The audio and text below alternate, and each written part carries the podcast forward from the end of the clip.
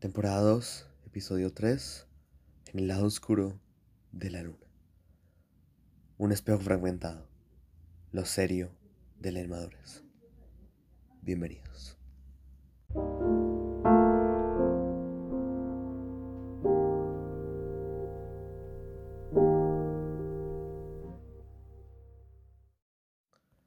La historia más recurrente que he escuchado en el último año o dos ha sido la de Tuve un novio o una novia, todo era de color de rosa por los unos cuatro o cinco meses, pero ocurrió algo muy grave que básicamente hizo que la relación llegara lentamente a su fin, con él slash ella y yo intentando arreglar las cosas, hasta que nos dimos cuenta que no había reparación ni sentido en seguir tratando. Esa es la historia que he escuchado una y otra y otra vez. Ustedes, queridos oyentes, lo más probable es que hayan escuchado una historia igual. O incluso tengo el coraje de decir que es aún más probable que lo hubieran vivido en carne propia. El amor es algo complejo. Eso es un secreto a voces. O sea, lo digo por el hecho de que todo parece extremadamente simple de comprender cuando se está en una relación al principio. Hay amor de los dos lados, hay respeto, hay comprensión y un horizonte el cual se ve tan brillante que nos anima a seguir. Pero, haciendo un pequeño símil aquí, tan rápido como el imperio romano llegó a su punto más alto, así de rápido fue que cayó. Y lo gracioso es que su huella aún está en los libros de historia, lo cual es el mismo concepto de las relaciones. Empiezan, se desarrollan, se acaban, y dejan una marca, o más comúnmente un hueco, en el corazón de ambas personas. Todo como efecto un mensaje enviado a la otra persona, como un avioncito de papel, que carga todas las esperanzas ya difuntas de que hay algo que pueda hacer para salvar esa planta ya marchita que tanto lucharon para ver florecer. Y que sus pétalos caen paralelos a las lágrimas y que caen de los ojos del mercenario del amor.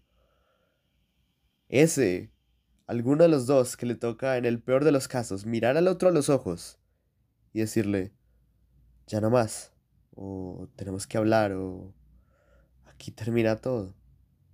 Tres frases compuestas por tres palabras que pueden doler más que una bala directa al corazón. Que suele ser el símbolo usado para representar todas estas situaciones amorosas que son, en mi opinión, mucho menos funcionales que un órgano esencial como ese. Pero estamos dándole muchas vueltas a la problemática. Cuando hablo de un tema tan extenso como este, mi objetivo final siempre será tener una conclusión bien estructurada y con argumentos. Así que, sin divagar más, les presento mi tesis. Nuestra generación ha sido la más condenada en lo que respecta a las relaciones interpersonales en la historia de la humanidad.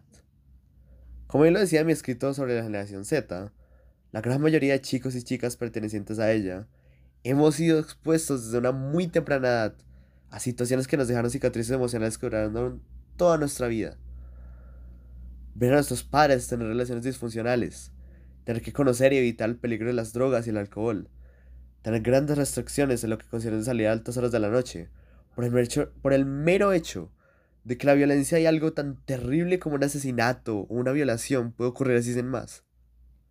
Las circunstancias en las que nacimos y crecimos nunca fueron, y dudo que sean favorables.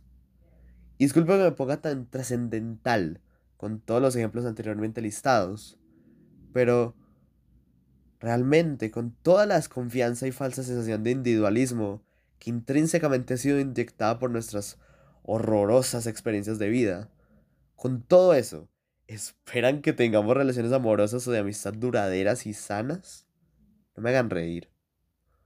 La mayoría somos inestables y ni siquiera podemos esperar agarrar el concepto de lo que es amar a otra persona, realmente. Somos inmaduros. Realmente no nos podemos ni siquiera encontrar la manera de decir amo a esta persona y no la voy a dejar.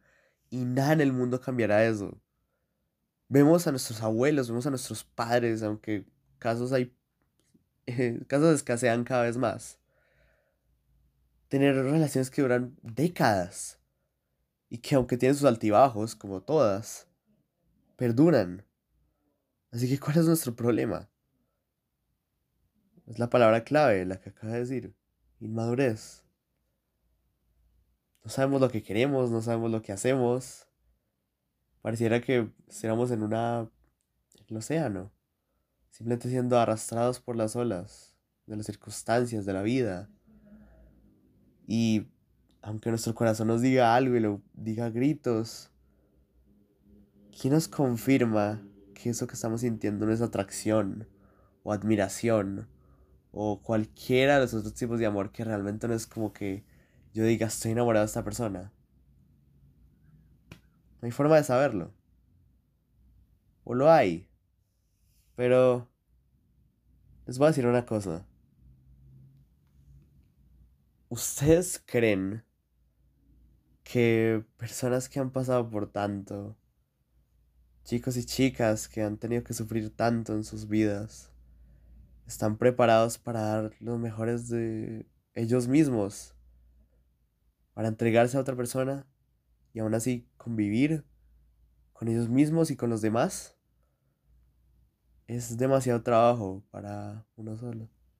O al menos para alguien que mira su espejo y le gustaría ver a alguien detrás que esté sonriendo y que esté jugando con su cabello o simplemente llenándolos de besos. Pero al mismo tiempo se dan cuenta que ese espejo al cual se miran, ese reflejo en el cual les gustaría ver a otra persona, fácilmente puede ser quebrado. Nuestra imagen, nuestro individualismo y el amor que sentimos por lo que podría llegar a ser.